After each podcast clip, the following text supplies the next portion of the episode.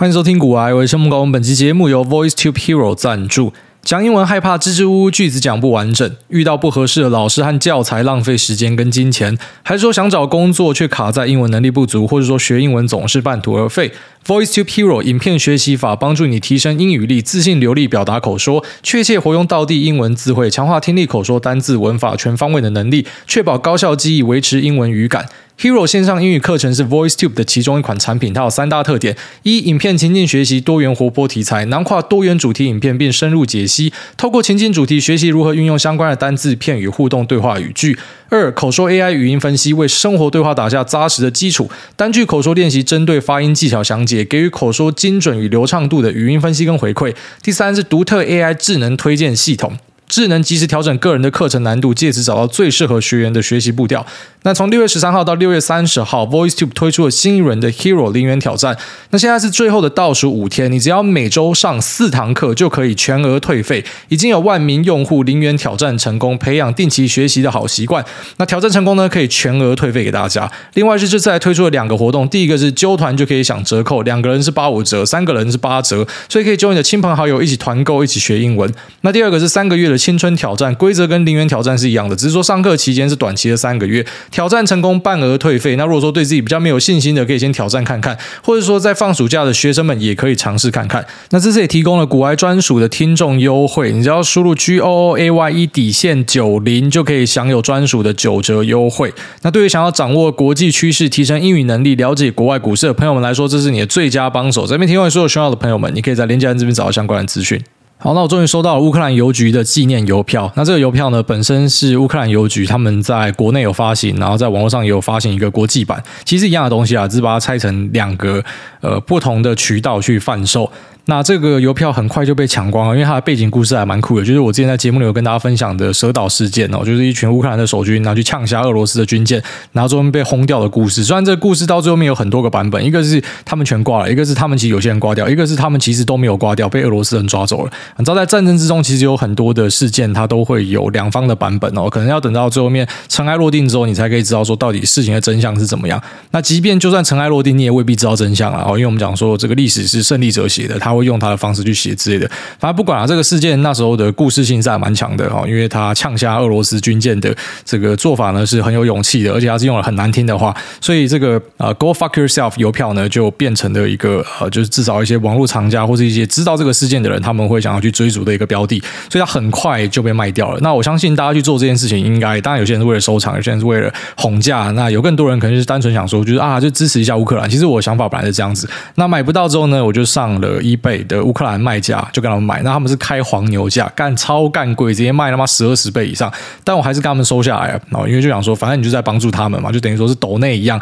然后在卖家要寄信前呢，你还去私讯他们，然后跟他们讲说，就祝你们一切平安啊，希望一切都 OK 什么的。那最后面收到邮票是蛮高兴的，就是我买了两款，那这两款其实是一模一样的图案，它只是上面的编号不一样，一个压了 F，一个压了 W 哈，它是两个不一样编号，可是基本上是同款的邮票。那拿到当然很高兴，想说，哎，上网查一下现在黄牛价是多少？我发誓我没有要转卖的意思，我就很好奇，所以这个东西后来被炒到多少钱？他妈不查还好，一查就发现说这个东西现在超级便宜。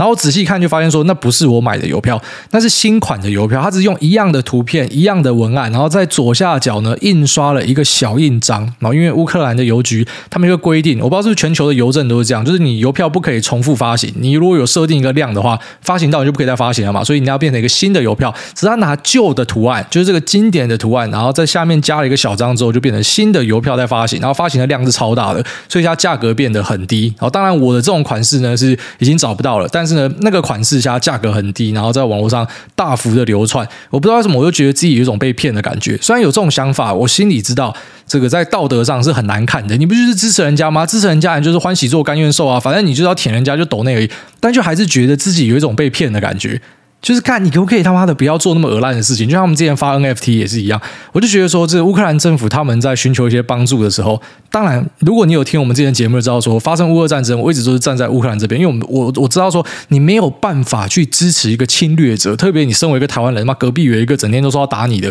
你可以完全的感同身受或什么，但我就觉得这个做法有一点，呃，就像是他们之前去逼一些企业强迫表态，我也觉得很奇怪哦，就是以我的立场来看，我是无法接受这样的事情的，就是我觉得我们要挺你，我们要。支持你，那应该是我们自由的意愿，而不是说什么你有用一些啊威胁或者甚至是诱骗的方式，然后让大家支持你，然后就为了去筹措更多的款项或什么的。当然我知道你有需要，当然我知道这可能是狗急跳墙或什么，但心里面又觉得干妈真的是怪怪的，就类似说我之前。很常会收到一些呃这种慈善团体他们寄信给我，然后就希望说我可以帮忙推广。其实你知道，如果你就是单纯的寄信给我，然后希望我可以有空的时候介绍一下你们的东西，因为你们在做什么，我我一定会帮忙。只是我觉得很奇怪，就是每次寄信给我的都会带一点呃，就是。好像我不做不行，我不做是我的错，然后我要怎么做，他都会跟我讲啊。你要下什么样的 hashtag，你要放什么样的照片，就跟之前那个台湾有一个什么火箭啊、北在募资一样，然后寄给我，然后叫我该怎么做，说什么这叫挺台湾人。我每次看到这种，我就觉得干他妈超恶，就是你要做什么事情，他妈老实讲，到底跟我屌事？就我要帮你是我想要帮你哦，可能是我看到了你的意志，可能是我看到了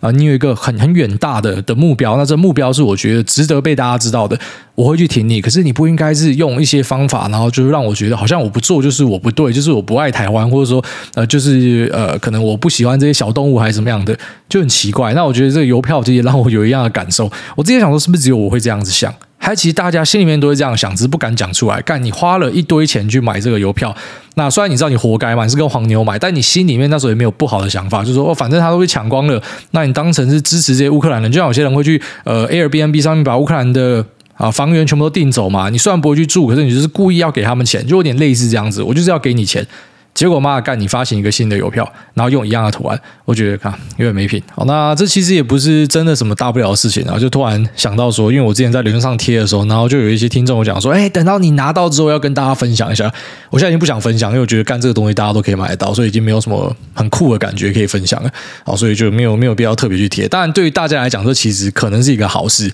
好，就是你会觉得说，以前你买不到嘛，而现在大家都买得到，可能是一个好事。可是对于那些前面买的、前面相信的人来说，就他就是有一种被骗的感觉。那我觉得这个东西有点类似说，现在发生在社会上的一些东西啊，就是以前我们会讲说，有些老人家嘛贪婪啊，那退休金拿多少什么的啊，当然有些是坏坏老人，我们就先不谈了啊，那都是个案，都是比较少数啊。可大多数可能也就是他在上班的时候，他就是这样被答应的啊。他就是这样被宣传的，就像是我被宣传说这个东西就是限量的，然后卖完就没有了，所以我当然要支持你们，我要赶快抢啊！哦，可是到最后就变成说，好像他们当时哈受承诺这个东西，他也没有任何的恶意，可是被呃新一辈的人解释成说，干嘛你们这些贪婪仔？哦，就像可能有些人会觉得，干你这个贪婪仔，你自己要去买人家黄牛邮票，你看现在有便宜的，大家都可以买，就有点类似的道理。所以我就是悟懂了这种事情，然后就知道说，其实我们真的是。老一辈的会去逗年轻一辈的，好，每次都笑说，现在年轻人啊，一代不如一代，很多老人家会这样嘛。跟你讲，年轻人也很会逗老人家，他就是互相让世代之间代沟是永远都会存在的。我们去笑年轻人讲说，妈们看 TikTok，抖音一响，父母白养。那年轻人也会笑你啊，干嘛老人家拿一堆退休金，然后你那个退休金太高了，妈每天要洗肾，靠养妈，我们年轻人都只有去看感冒而已，干嘛你每天那边洗肾哦啊，你的肝坏掉，你的胆也坏掉，妈你可能脑子也坏了，全部都用我们健保的钱啊，哇养一堆老人家。啊，台湾老人话就一堆人会这样那边靠背你，你就会发现其实都是很像的道理哦。就是说，呃，当今天这种啊发行商啊，或者说政府啊，哈，他们就突然决定要做一个新的东西让大家都有，然后你旧的人，如果你出来讲个一两句话的话，可能就变成说，干你们这些贪婪仔哦，你自己当时要这样子的啊，所以就很困难了。我在这边顺便跟大家分享一下。自己的心情啊，其实也是呼应之前有一集 Q&A，有人跟我聊到什么劳退自提嘛，说要要提多少什么的，然后我就有回应了。然后那个后来有些听众私讯我讲说，哎，你好像把劳退跟劳保呃搞在一起，就劳退是不会破产的。谁跟你讲说劳退就不会破产？劳退是个人账户没错啊，这我当然知道啊，只是谁跟你讲说这个东西绝对不会有问题？我个人就是相信说，你把钱放在别人手上，然后人家跟你保证说多少报酬率，然后一定会怎么样。我就是不相信这种事情啊！好像这种什么妈乌克兰邮票这个干，就是他跟你讲说这个是限量的，然后你也可以开始爽发，然后再来就是说什么，哎，有些东西跟你保证说啊，你退休就可以怎么样？就你看你后来退休之后，你就被人家逗，人家就说你太贪心或什么的。很多东西都会改变呐，哦，当然也不是跟大家说这个东西你就不要去提或什么的，因为你所得太高的人哦，这个对你来说是有税务的优势，好好研究一下哦，你是需要提拨的。啊。可是有些人你去评估之后，你就发现说，哎，你未必要提拨，你自己管好你自己的钱，其实是不错的。好，你把钱交到别人手上，你确定会有保障吗？你确定台湾那时候还在吗？你确定什么？就是有很多东西我们真的都是无法去想象。然后每次在生活中遇到这种，你看这个乌克兰邮票事件，就会让我再一次去复习这种东西。就是你到时候会发现说，你对社会失去一些信任是有道理的，因为你就是很常被骗哦。你你可能已经觉得自己很聪明的，已经很小心的，可是就是会有各种很奇怪的东西。他也不会说他真的在骗你啊，我们要让更多人拥有啊，或什么的，或者说啊，我们要让下一代更好啊。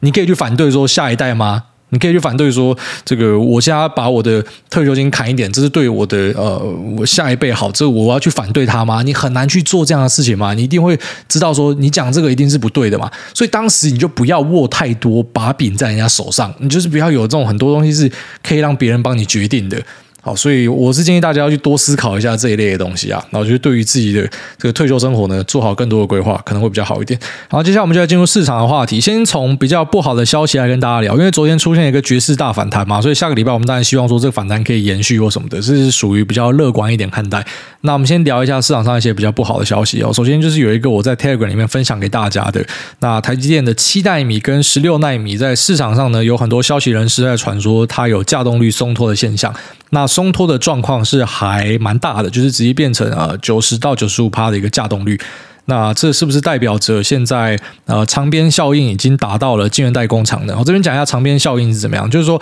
呃供应链是一层一层往下的嘛，那到最上面可能就是晶圆代工嘛，下面可能就是通路嘛。那其实每一层供应链他们都会去囤货。哦，他们因为怕说下游跟他拉东西，他没有东西嘛，所以他都会先去囤货。那当然，他就会慢慢的去往上积压、积压、积压到最上面。哈，他可能是反应是最大的，因为像是你去甩鞭子，那在你手这一端呢，他。受影响的程度是相对小的，然后到最上面那一端，因为它是最慢被传导到，它是最慢才发现说现在市场上已经供过于求，所以它的影响可能是最大的。所以，一般我们去评估这个长边效应的时候呢，有一个说法是这样，就是等到呃晶圆代工厂都已经开始去感受到取消单的压力的时候呢，可能已经差不多供应链的修正呢就会告一个段落哦，至少股价可能就会先率先落底了。在前面的时候，可能就是股价还在崩跌，大家都还不知道发生什么事情。可是等到到了晶圆代工端，哦，只要不是说经济真的进入萧条或什么样的，那应该就是去库存的一个末端的。哦，所以它是一个坏消息，个坏消息中也带着一点点啊比较正向的讯号。那我们先稍微跟大家介绍一下台积电的节点啊，一般七纳米以下我们就视为是先进，然后七纳米以上呢就是所谓的成熟制程哦。那七纳米以下三纳米呢，就是之后你可能会看到苹果的 M2 就是使用三纳米，那五纳米呢就是 iPhone 的顶规啦。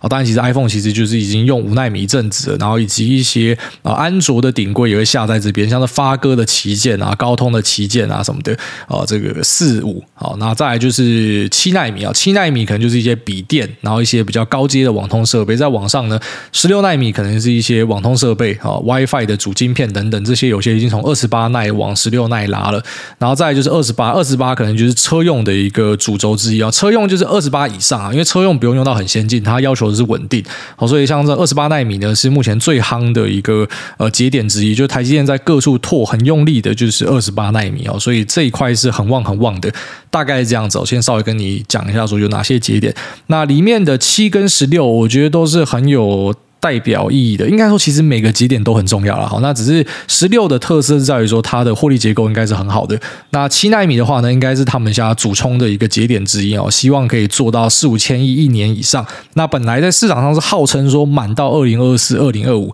所以就很好奇，那为什么这个时候会掉价动率？当然，我们不排除有可能这就是市场在乱传消息。你知道跌的时候各种消息都会出来，很多最后面都验证是假的。哦，很多真的最后面都会发现说根本就在乱传，然后股价也真的就因为这样跌下来，然后最后面 V 转回去，没有人记得这件事情。我们还是会建议大家以台积电或者说其他大科技的法说跟展望为主。如果他们跟你讲说营收都是一样，如果他们跟你讲说呃没有什么取消单的状况，就是相信他们哦，尽量不要去相信市场的一些说法。那当然市场的说法为什么还是要听呢？因为有时候你知道大公司他们可能也会呃像这个长边效应打上去，他可能自己还不知道，可是你下游的呃通路都已经跟很差很差了，然后你上游的还在那边讲说很好，这时候可能公司派讲的话，你就要帮他打一点折扣，因为跟你实际上的体验是不一样的。所以，我们虽然是以公司派的说法做为主，可是你自己要了解一些市场派的说法，当成是放心里知道最差的状况可能会到怎么样。因为一般公司派也很少会当老实人，然后跟你讲说真的很不好，一般都会偏乐观去讲，也不是说他骗你哦。就类似很多人在传的一个呃网络笑话嘛，就说，诶，张忠谋在两千年达康泡沫的时候讲说，这个目前半导体的状况很好。他没有骗你啊，真的很好。我们现在回头看，诶，不是真的超好吗？每年成长性都超好的，可是那时候就跌烂嘛，哦，就是可能当时的局势就是不允许嘛。所以虽然他讲的是对的，那可能市场的感受也是对的，因为那时候是真的很差。可是呢，你就会发现这个市场里面是可以两个人的说法其实都对的，只是周期不一样而已。哦，所以说定义周期也很重要。就是我们可以讲说，呃，台积电至少我们目前看长期是没有问题，可是短期上，呃，它可能会跌到四百多、五百多，还是喷上六百，然后再拉回来四百、五百，这我们都不知道。可是，在短期这个波动里面，当然就会有各式各样的消息出来嘛。那还是要要看你看的周期是长还是短。那我之所以觉得这两个节点，呃，就是假设说它的价动力有松脱，是还蛮惊人的。现象呢，是因为哈，第一个就是说，二十八纳米这边非常的满，所以其实，在去年跟前年就开始有很多的 IC 设计公司，他们已经选择去把他们的像是 WiFi 主晶片从二八纳米拉去十六做，因为这边太满了，而且排不到，那他们拉去十六就顺便升级啊，从八寸变十二寸，然后呃，这个呃，它的制程呢也跟着去演进，那也因为这样子，我可以拉到比较多的货。那我们也知道，网通是呃，在肺炎它算是一个受害族群哦，因为它是缺。料最受害的一个这个分类之一，那因为缺料没有办法出货，现在终于可以出货了。那我们也知道这边的需求是还很强劲的，所以就很好奇说，诶，为什么会掉？因为你已经这么多从二八转到十六去了，然后十六本身又是一个我们认为在市场上会受惠的，所以如果说这个有掉，那可能真的是很大的警讯哦，因为它不应该会掉才对。但是当然一部分也有可能是因为台积电本身有在扩产啊，所以有可能就是呃扩产。那目前的呃整体的量体变大了嘛？它只是可能新的客户还没有马上补进来，所以就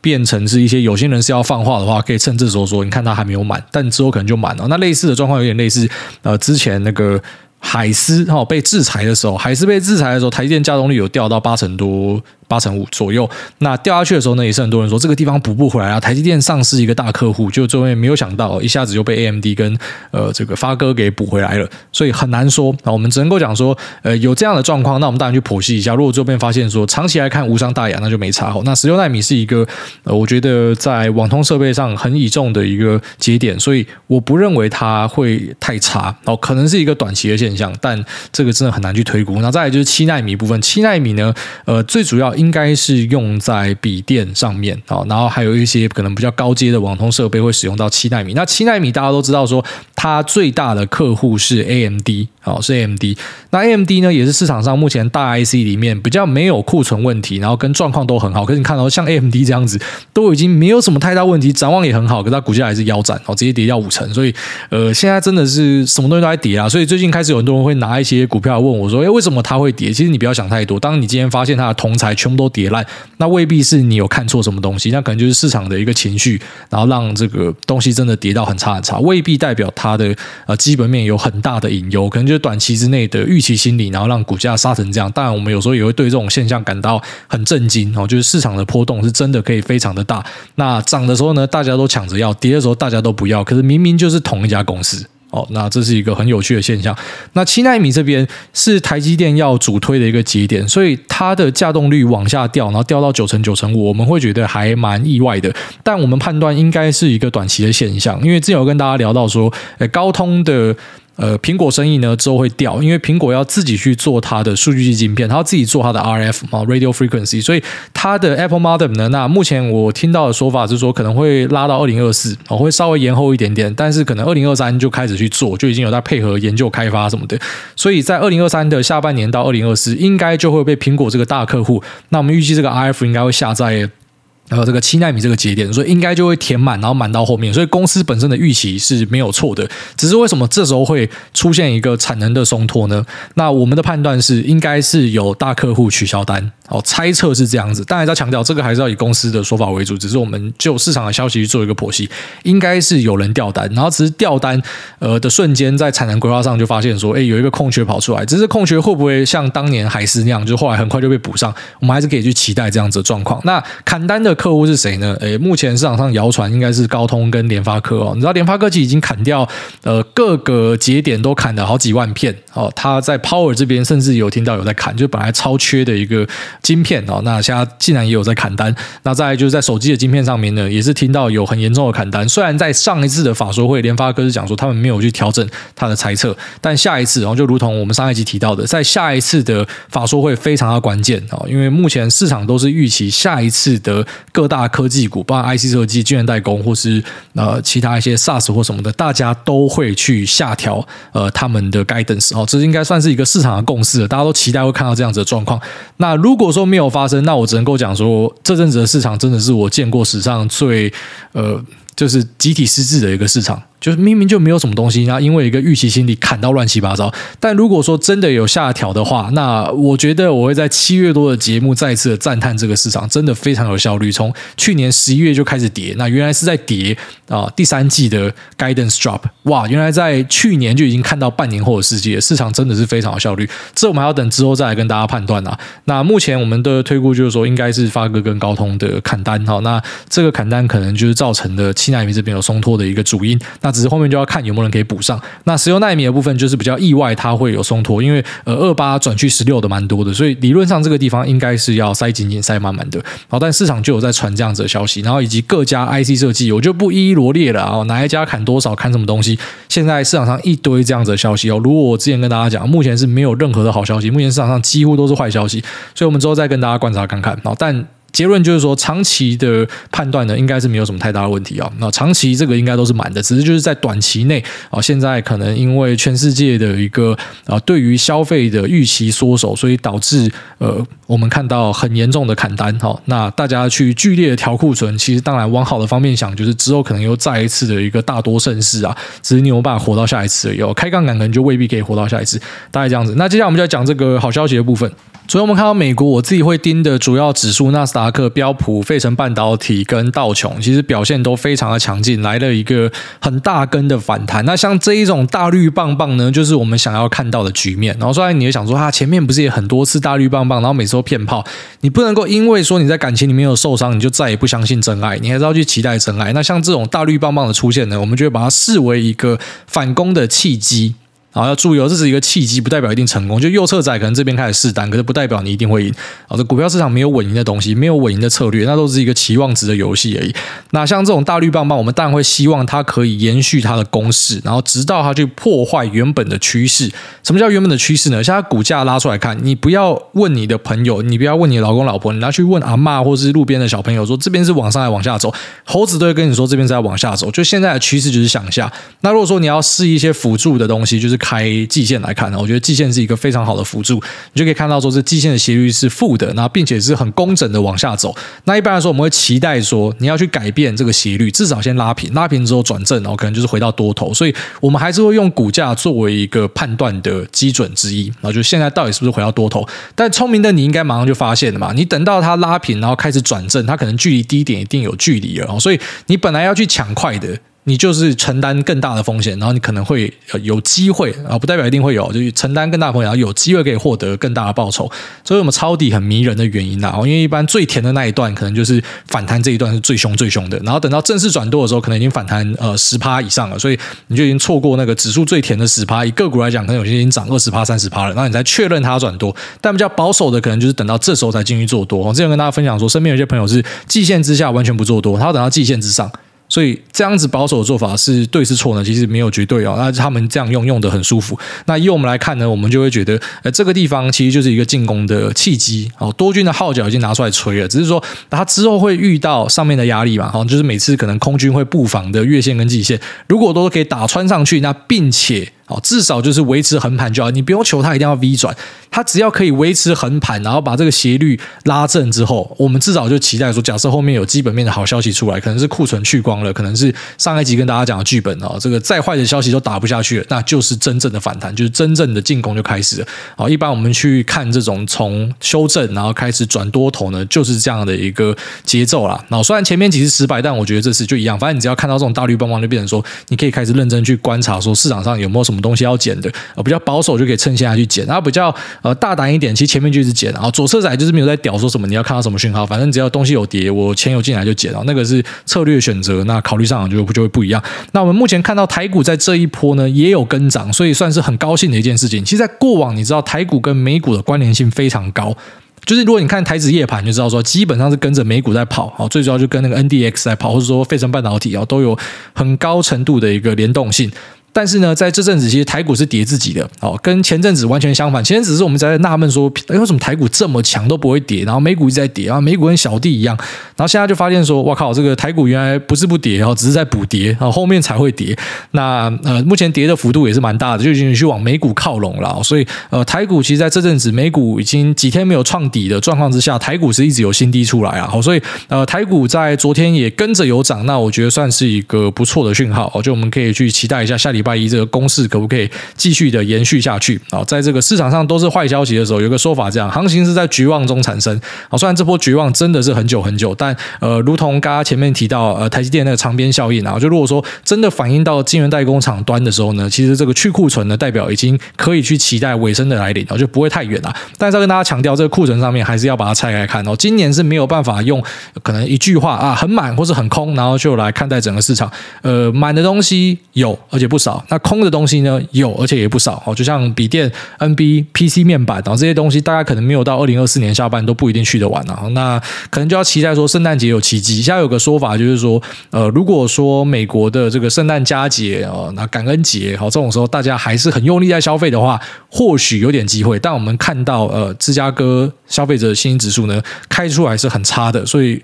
确实有看到消费缩手啊，这也是为什么这波去库存，我觉得有机会会更加痛苦的原因。因为呃，大家真的是被 Fed 吓到不敢消费了，那这也是 Fed 想要的东西。所以有时候你会发现说，这个世道很很讽刺，很好玩哦。之前都是希望大家都不要失业，希望大家呃可以有一个很好的经济，要赶快赶上复苏。结果现在反而变经济过热，然后我希望呃你们有些人要失业，虽然他不敢真的讲，但是纽约前行长哦在访问里面就讲出了 Fed 不敢讲的话，他就是希望你们有些人要失业，他希望你们要感到拮据，他希望你们要因为资本市场的下跌感到痛苦，不敢消费，因为这样子才可以去压制通膨。好，那可能最坏的消息会在第三、第四季开完哦，这是我们目前会这样子去期待它。但我昨天跟站长聊天，他讲一个有趣的事情，他说：“诶，现在整个市场都在讲说，第三季的 guidance 如果开很差不跌要做多，可是好像市场都不会跟着大家想要的那个方向去想，所以会不会我们有哪里想错？但我突然想一想，又觉得。”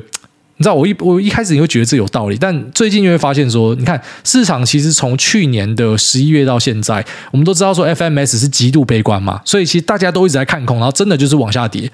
所以股市里面好像也没有说真的有什么样的准则，就连那种别人恐惧我贪婪哦，这个恐惧已经贴在地上多久了？就是真的是极度恐惧，已经恐慌这么久了。那假设说你这时候贪婪，你之前贪婪，你现在应该也都是套满手，就是非常非常痛苦。好，不然像我自己啊，我只要有钱我就入金继续打嘛。那我想说，大家的这个心情都这么差哦，现在进去捡应该胜率是不错。当然，然后就变成部位就是套在身上，越套越多哦。当然，我也不是这一两年才开始投资啊，山底下部位也是有，可是就变成哎山顶上。好像又套一些东西，那你看，这就是跟市场反着想的结果。之前都会觉得，呃，我们要尽量跟市场反着想。就这一波，你跟市场反着想，你跟着老八一起做多，那就跟着老八一起套牢。但是当然，这都是时间轴的问题啊。可能一两年回头看，我们才是赢家。好，那些一直说什么还会再更低的，然后最后面可能一张股票都没买到。我们在过往看过太多这样的例子，就是在那行情可能不好的时候，就是各种唱衰吧，一直说还会再更低，更低再买，就他们就是一辈子都不会买的。哦，就是那一种很多会一直在喊说怎么要打折或者是怎样，我就。买哦，哎，这个车子如果是手排的，我就买啊；如果他再打三折，我就买，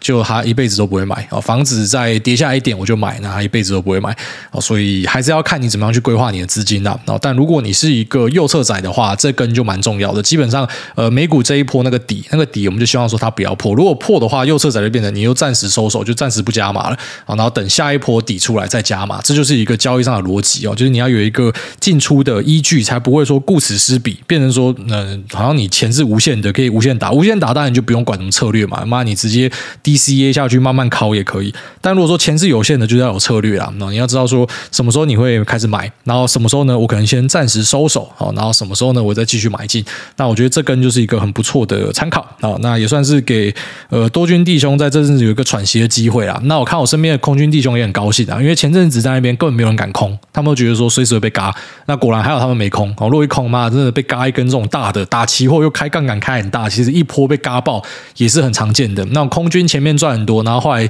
最后面想说来一个致死一击嘛，用力给他控下去，就一波被嘎到前面的全部赔光。这种故事我们也是听过蛮多了啊，所以控好自己的资金真的是一个很重要的课题。那我们期待下个礼拜看到什么好事发生的可能性吧。啊，那我们接下来进入 Q&A 部分。第一位这个文山吉娃娃他说急掰大盘，文山吉娃娃，哎大你好，请教一下元太在强几点的？真的没看懂，而且每天平均有一万张左右的交易都来自于当冲哦，这个是多头少见的堡垒啊。哦，有时候在这种呃行情不太好的时候，像台股呃前几个月在大跌的时候，就是智远嘛，一堆人就把钱塞进去智远嘛，什么东西都在跌，可是就是智远跟创维不会跌，有印象吗？哦，前阵子就是这样，就智远跟创维现在都静观察哦。那元太也是呃这阵子很多多军的堡垒，我们之前有跟大家透露说，目前很多闲达都在生技股上面嘛，所以你会发现生技股有很强的买盘，甚至连投信都进去追了，你知道，因为大家知道市场资金在哪，你真的看好这族群吗？未必啊，我跟你讲，就是大家找个地方去趴资金而已，类似中华。电，你以为他们真的想买中华电信哦？干，他们是因为没有东西好买，他就买中华电信啊。那元泰当然它有很强的故事啊，电子纸、电子标签，这个我们老节目就在跟大家讲这个故事哦。因为这个我听了五六年的，其实就跟 Mini LED 一样，听了好几年。只是我真的没有想到元泰是今年会爆发了。那像呃 Mini LED 也是听了好几年，本来以为今年有机会爆发，结果现在可能要看明年跟后年了。好，所以其实有些故事都是一直存在的，只是。刚好天时地利人和，然后外加营收真的有进来，好，股价就喷上去了。所以，我们平常就要去观察一些潜在可能的故事啊。那我最近有注意到一个新的故事，就是 VR 的镜头。哦，这个我们可能早一集来跟大家聊。那当然不是说它现在就一定会喷，就是它未来，我觉得它一定会喷，只是时间点是什么时候你不知道。那你要去抓那个呃最有资金效率那一段很困难，所以有些人可能就是哈，你只要有底部就布局，好，你只要看到有杀下来你就是捡啊。有些人还是会去选择说，我就是等到它股价多头突破呢，我再冲。好，所以其实我们的交易很简单呐，哦，就是讲白一点，说穿的真的没有什么值钱的东西，反正你就是看好一个东西啊，你知道它会好。那如果说它真的也很好，那股价表现好了，你就开始加码去打它，就这么简单。那元泰我知道现在是有很多人在照顾了，所以呃，当然它毕竟在呃今年跟去年的股价表现非常非常好，所以你说后面还有多少肉，我自己是不会看得非常非常乐观。我知道它的故事很好，我知道题材很好，可是你要想它也涨几倍了，所以呃还是要自己去注意一下这种，就是有可能是暂时的资金 parking 的对象。哦，除非说它有更强劲的营收可以一直开出来，可是你看 ABF，呃，开很强的营收，可照样会跌哦。所以你不要觉得说有基本面很强的支撑，就一定这个股价就会强一辈子哦。台积电它不是很强的公司吗？拜托，强到爆掉，已经没有什么竞争对手，结果诶，股价还是可以这样跌哦。所以这个股价跟基本面的表现，有时候还是要把它拆开来看。下面一位 K I T U F K G J R E H E Y C C J，听歌散播正能量。安安，挨大小弟是闭眼睛指数仔，所以最近看到大家哭天抢地，相对没感觉。好，这个真的就是指数仔的好处啊。那就来推荐大家听歌，因为最近雷神索尔即将上映。那跟大家科普一下，预告里面出现的 BGM 用的是 Guns N' Roses 的 Sweet Child Mine，也是我从高中玩团听到变社畜还是超爱的歌。那大学的时候，枪花重新合体来台湾开一次演唱会，真的直接高潮大爆射。哦，我也在现场。然后说，虽然主唱身材从 XO Rose 变成 AXXXL Rose，唱功。其实还是维持很好的，那推荐大家复习一下经典，祝福大家和听众都能够度过这次的熊市，感恩惜福。好，那感谢这位大大的分享，突然让我想起一些回忆啊。就以前会去 Roxy Nine Nine，然后听那个摇滚 DJ 放一些很酷的摇滚歌曲，然后外加我自己也超爱看乐团，所以以前真的一年都会跑好几个演唱会。然后到后来，我印象中是呃，就是开始当飞行员之后就比较少了哦，因为也跟以前一起玩乐团的朋友比较少见面了，所以就比较少去听团，会去听一些比较软性的东西，像还是会去听什么罗素红啊之类的，然后买 Billie Eilish 的票啊，或是那个 Hans Zimmer 什么的哦，这些。还是会去，就是我很喜欢去看演唱会跟听歌啦。我觉得这是很棒的一个娱乐。那这首歌应该没有人不知道吧？哦，Guns N' Roses 应该大家都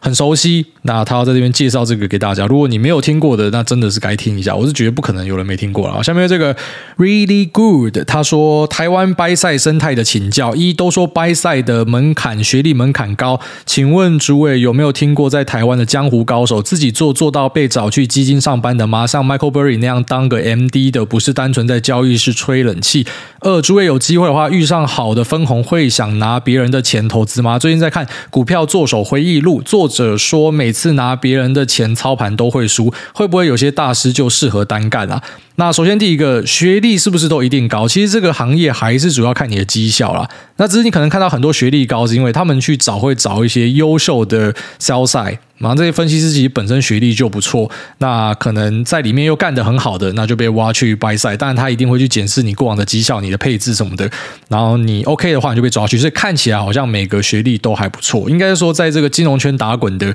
呃，本身条件就不会太差了。所以诶看起来比较精美哦，各项履历都比较精美，是很正常的。那做到被找去基金上班，当然有听到蛮多这样子的故事，身边也有这样子的人，还有写粉专写到被抓去呃呃操盘的哦，所以真的是蛮吃这种机缘的啊。反正只要人家相信你，然后肯把钱托付给你，啊，你就有可能有这样子的机会。然后第二个说有机会的话，我会去拿别人的钱投资吗？应该是不会，我完全都是用自己的钱在做。那其实我这边跟大家讲个小八卦，然后很多出来分享的那对账单看起来很大张，那未必是 Photoshop，那只是不是他的钱。就有蛮多真的都是代抄仔啊，我们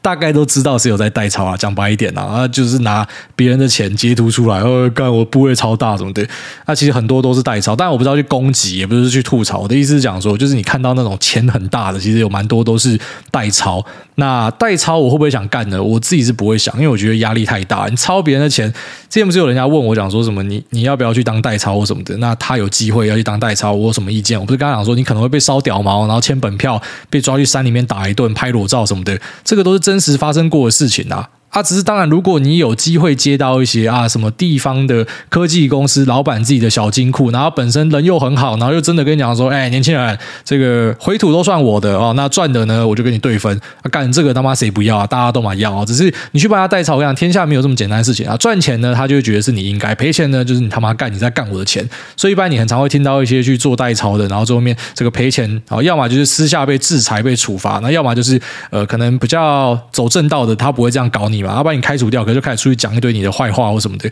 就是很多听到这样的故事啊。那基本上像我们这种很幸运可以不用为别人工作的人，你回不去了，你不会想回去，你不会想要去接这样子的东西哦，因为它代表的是你开始有老板，你要汇报，你要做账，你要这个呃要去要去跟人家讲说什么你的投资的理论是什么，然后要开会。呃，没有办法啦，我连出门都不想出门的，应该是没有办法这样做了。但确实是有很多人，他最终的目的就是希望，好像什么分析师干一干，或者说，呃，自己本身是在操资金，然后操的不错，就希望说可以被抓进去白赛，还是有很多这样子的人。因为你就想，他那个钱可能是几十亿、几百亿，啊，你只要有一年哦，就想说你就做一年呐，你第二年就被 fire 掉，啊，你第一年干你的绩效就是他妈你直接压到一个东西赛道，哎，那个赔的不算你的。哦，那有有机会还是像我讲的被什么烧屌毛之类的。就是假设你遇到正派的啊，赔的不算你的，哎，赚的，干那个一分下去，可能一年就几千万破亿以上，哎，所以一年就等于你妈直接退休。当然，很多人的目标还是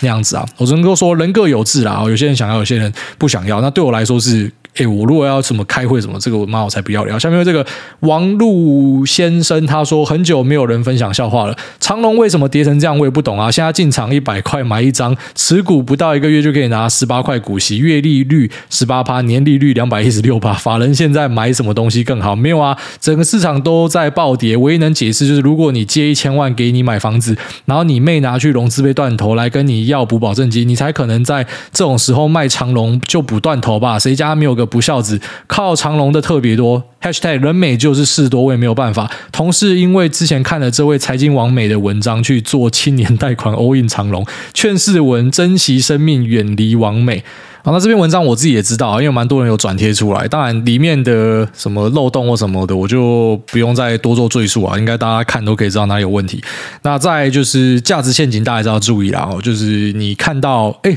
稳赚不赔的股息，可是如果没有办法填息，那个是不会赚到的。哦，现在有一大堆价值陷阱在市场上。那甚至我们的大权之股联发科干直接贴息，然后大家本来都觉得这个东西一定会填息的，啊，但它目前是贴息啊。虽然它过往都会填息，但呃目前就是没有没有填嘛，没有填等于你是没有赚到的，所以你不可以直接去这样子估报酬率。那你说这个什么财经王没有？当然知道他是谁啊，因为之前他跟麦克风有起过冲突嘛。哦，那个事件其实蛮多人都知道，有在看财经圈粉专跟新闻的都知道。然后麦克风被修理的蛮惨的嘛。那我自己是觉得啦，这种台湾价值护体的人，我自己都会闪远一点啊，因为我不会想跟这些有什么纠葛。因为你其实会发现说，怎么讲，就在很多的圈子都这样子，很多人他都会去沾政治。当然，我们在节目里面也很常会讲到政治，因为没办法，财经跟政治本来就是，呃，你可以直接讲说它都会互相影响。可是我们不会去向某个阵营输诚。就是对我来讲，我不会去做这样的事情。可是我知道很多人会做这样的事情，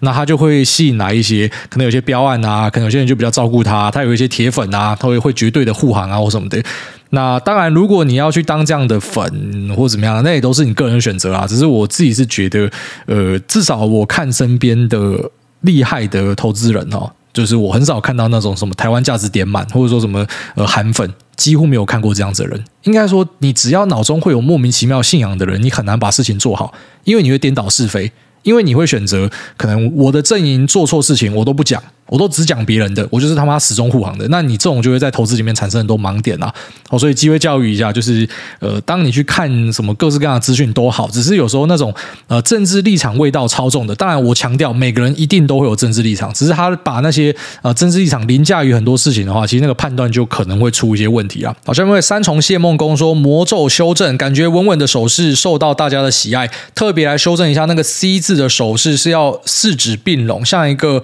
蛇开。开口的形状，那说明一下这个典故是在二零零九年四月十七号，洋基新球场开幕，洋基的。沙胖主场对上印第安人的 Cliff Lee，那一群同学不知道为什么信心爆棚，觉得洋基一定会赢，说新球场开幕加成稳稳的就比了起来，结果就是印第安人暴打一波收场。那最后想给 EP 二五五寻找 Jeff 的听众鼓励，虽然在社交软体失去了一个 Jeff，但是在主委的留言板里还有千千万万的 Jeff，稳稳的 OK By。财报狗有一个 Jeff 啊，而且那个 Jeff 妈又强又会投资啊，干，但是他结婚的。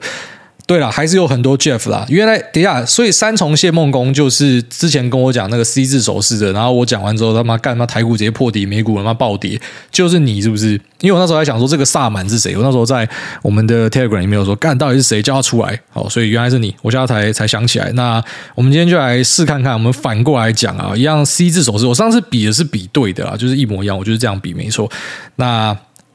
好，今天讲不一样啊，今天讲说这个台股啊，台股下礼拜。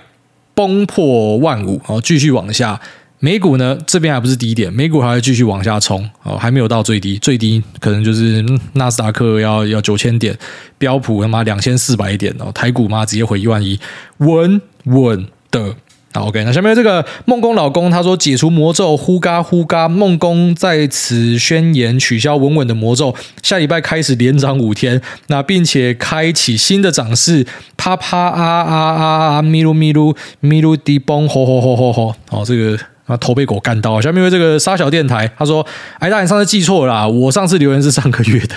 好，拍谁？你看他真的掌握留言密码，看他真的是随时想留言他都卡到。他说上一次留言说，挨大说上一次才看到我留言，没想到小弟爆肝工作上课的期间，挨大心中一直惦记着我。看来我的留言已经深植挨大内心了。小弟我最近突然很彷徨，那脑袋撞到跑去找前女友了解他近期的状况。我发现他对未来充满希望，身边有一个爱他的男友，还规划未来要开一间店，一切都是那么的美好。而我反思自己，同样是大学生，这么努力接案。工作到底是为了什么？从高中到大学的目标就只有赚钱，我也不知道赚了可以干嘛。钱放在股市里面，想着长期投资也许会赚。可是想了想，以后如果真的翻倍了，我可以拿来干嘛？我自己都不知道。哎，大家可以给我呃，可以给没有目标的我一些建议吗？然后下面还有一段留言，大家说以下可以忽略，那我他妈当然直接忽略啊。然后他上面讲说没有目标，那该怎么办？其实我觉得没有目标，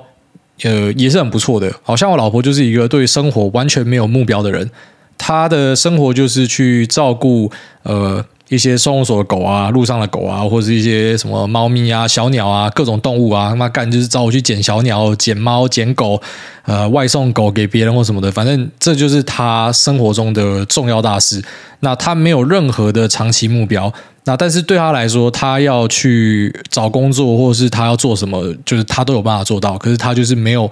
任何的啊，就是我要去住更好的房子，我要更好的车，我要厉害的包包什么的，完全没有任何的目标。那我直到看到我老婆之前，我才知道原来社会上有这样的人哦。那在外加你的话，就是第二个。所以看起来没有目标，好像也没有什么不好的。就是有目标的人，当然他可能比较明白他自己要追求什么。可是没有目标的人，也不代表你会过得比较不开心啊。而且甚至说不定没有目标的人过得比有目标的人还要来得开心，因为你基本上是无欲无求嘛。所以资源上也是非常的充沛，那也没有什么必要的开销，那真的想干嘛就干嘛。其实这应该是最自在的人吧，我觉得没有什么好担心的。然后再来就是说，他怎么跑去找？找前女友干，你不要去害人家啦！我跟你讲，人家都已经有新的归宿了，你不要再去拼尽的水面激起人家的涟漪，好不好？好像这种你就闪远一点，妈去找下一个！好，大概是这样子，去找那个什么要找 Jeff，你先把自己改名为 Jeff，然后去跟那个上次那个听众在一起。下面有这个不想加班 Uncle 的菜鸡，他说：“诸位，我想问 QCOM。”看多，知道主委以前在一百四的时候出清 QCOM 的持股，可是最新的财报显示 QCOM 的成长性依旧亮眼。那根据公司的指引，二零二二 Q 三 Revenues 成长二十九到四十趴，EPS 四十三到五十七趴，上述都是 year on year。那在 IC 设计的公司，只有 AMD 对未来的指引比 QCOM 好。好奇主委会考虑买回 QCOM 吗？还是继续看多 AMD 跟这个 Marvell 就好？好，那 Marvel 是已经早就买完了啦，所以之后还不会加码再看哦。目前的部位，反正你就知道，你过去半年买东西的几乎都套在身上啊。然后再来就是，呃，AMD 我是在财报开出来之后，然后看它的猜测，还有私下拿到的一些呃还蛮屌炮的资料，看得出来，觉得呃这个苏妈的布局真的非常屌炮。然后以及它在库存状况上也是相对好的，所以就有买进。那比较可惜的地方是，呃，虽然现股买很用力，没错，但是有一点太躁进了。就是跑去买了 AMD 的 call，然后 call 又没有扣很远，扣几个月之后扣在一百块，非常高几率会吃龟苓膏。哦，这真的太冲动，因为那时候看到它的股价相对强势，觉得哦这个地方 no lower，this is it，哦不会再更低了。结果就呃 strike price 设太高，有可能这一单会龟苓膏了。所以在这种选择权配置还是要很小心，就是就算你最后面看对，可是它没有在你要的时间内。哦，跑到那个履约价之上，你这个就是归零，要很小心啊。但我的选择权其实是占相对小的部位。哦，这两只确实都是我看好，那并且有在做多的标的。那 QCOM 我卖掉它，并不是我觉得它烂，也不是我觉得它营收获利展望不好。好，这个是很重要的。那我在那一集有跟大家聊到，最主要是因为我觉得在手机哈五 G SoC 上面呢，是已经呃面临发哥很大的挑战。发哥已经是全世界最大的五 G SoC vendor 哈，但是当然他最近股价也跌烂嘛，应该说最近的 IC 设计几乎都整个崩烂啊，所以我们看股价是不准的。但是我们单纯看基本面的话，那它在五 G 的渗透是非常强劲的，是已经这个超过高通了。但高通还是有它很厉害的地方，像一些手机的顶规还是指定会使用高通。所以不是说高通不行，只是单纯哎这一块我发现说有联发科的竞争，那估值也是便宜的。那另外一块呢，就是说，诶，他吃苹果的生意，但是苹果要把它的 RF 跟这个那数据机晶片拿回去自己做，所以我觉得他会掉这一块的生意。当然，高通还是有车用什么，这我们都有跟大家讲嘛。只是我自己的想法就是，因为我买进的理由是手机大哥外加吃苹果生意，所以我的买进理由消失，我就把它卖掉，就这么单纯，跟他的营收获利怎么样是没有关系的。因为类似我们今天举例，假设特斯拉，呃。未来的三个月，突然马斯克想要去做别的事情，他离职。但是，呃，我们假设可以开上帝视角，然后看到，就像是贾布斯啊先逝之后呢，来一个库克，干库克还是把苹果经营得很好，苹果还是屡创新高。那马斯克也找到一个接班人，很强什么的，可是我还是会把这个股票卖掉，因为我买进的理由已经消失了。所以这跟营收获利其实没有什么太大关系。那我觉得我在买每一只股票的时候，我都会很明确的知道为什么我会买它。所以你不会看到我在任何地方问人家说，呃，这个地方要不要卖掉了，还是要不要什么？因为我自己知道我什么时候要卖掉，那我也知道为什么会去买它。那我也建议大家都要有这样的一个素养，就是你如果会跑到任何的，现在不再说这位仁兄啊，因为我是突然想到，就是我们那什么群主啊，或是一些讨论区很常看到，就人家问说这个还可以报吗？什么的，这其实就代表你是来赌博的，因为你根本不知道你自己在干嘛。就是你应该要完全的知道自己在干嘛。那即便什么高通后来真的涨很多，你也不会感到，当然心里面会有一点干，可是你会知道说你当时卖掉的理由是什么，你会知道啊，你会知道说，就是因为你一直维持这样的一个思考，啊，就是你的思考模式是这样子，然后慢慢去优化它的你。过去以来的期望值是不错的，所以你不会因为你错失了几个东西而感到难受，因为你可能因为这样避开了很多风险。好，所以呃，跟这个它本身的 revenue 跟 guidance 或者说 earnings 是没有任何关系的哦，单纯是因为我持有它的条件不见了，因为本来我是把它当成我的配置一环，但是也没有到压很多了。我最主要的部位呢，还是在就是我平常节目讲的我很看好的东西哦，不是在高通上面。下面这个九因斯坦他说充满信心，那这波下来大部位都停利成功，P R 杀到十以下的小部位就不管它，空在头部的好几档，现在才开始定期定额 VTI，总资金回血到小亏吧。再客观的看看台美股大盘位阶，如果没有疫情也是差不多这个水位，但是一看跌烂的都是有基本面的，那些瞎鸡巴毛还在高档，感觉等变多头资金金。才会进去对的标的，才能见到真正裸泳的人吧。那百位挨大戒靠后又要戒宵夜，这还是要怎么祭品呢？好，那他讲这个。呃，就是很多有基本面的跌烂，对，这是我目前看到的状况。然后有一些什么瞎鸡巴在高档，那也是我们目前看到的状况。那就是我们称为小鬼股啦，其实就是一些股票，当今天市场没有选项的时候，他们就会往那边窜。那些跟基本面一点关系都没有，就有点类似资金 parking。刚刚前面提到，就是他可能就是暂时停进去。当然，呃，前面提到那个元泰可能是他有一些基本面的支撑，可是你知道，其实现在在台股、在美股，就是一些小鬼股可以撑在那边，是因为它过去没有被炒到，所以它没有很多套牢的压力要卖出他手上的股票，那资金就选择先先卡进去这个一些东西，然后暂时做一个呃避难的位置，因为他们还是得买部位。哦，这个很多基金在内控上他们是必须要买东西的，所以他知道他买这些呃可能基本面很好，可是现在一堆人都是想要停损的，可是你你只要在里面，你就是会受受伤嘛，所以他先把它停到一个与世无争的地方，所以才会看到你你看到的状况。那再就是说有什么样的祭品，呃，戒宵夜是什么样，是什么样的？关系，我去立这 flag，我忘记了。那之后不知道再看吧，看有什么契机，我们再立个 flag 吧。最近没有什么特别的想法。好，那这边就到这就这样，拜。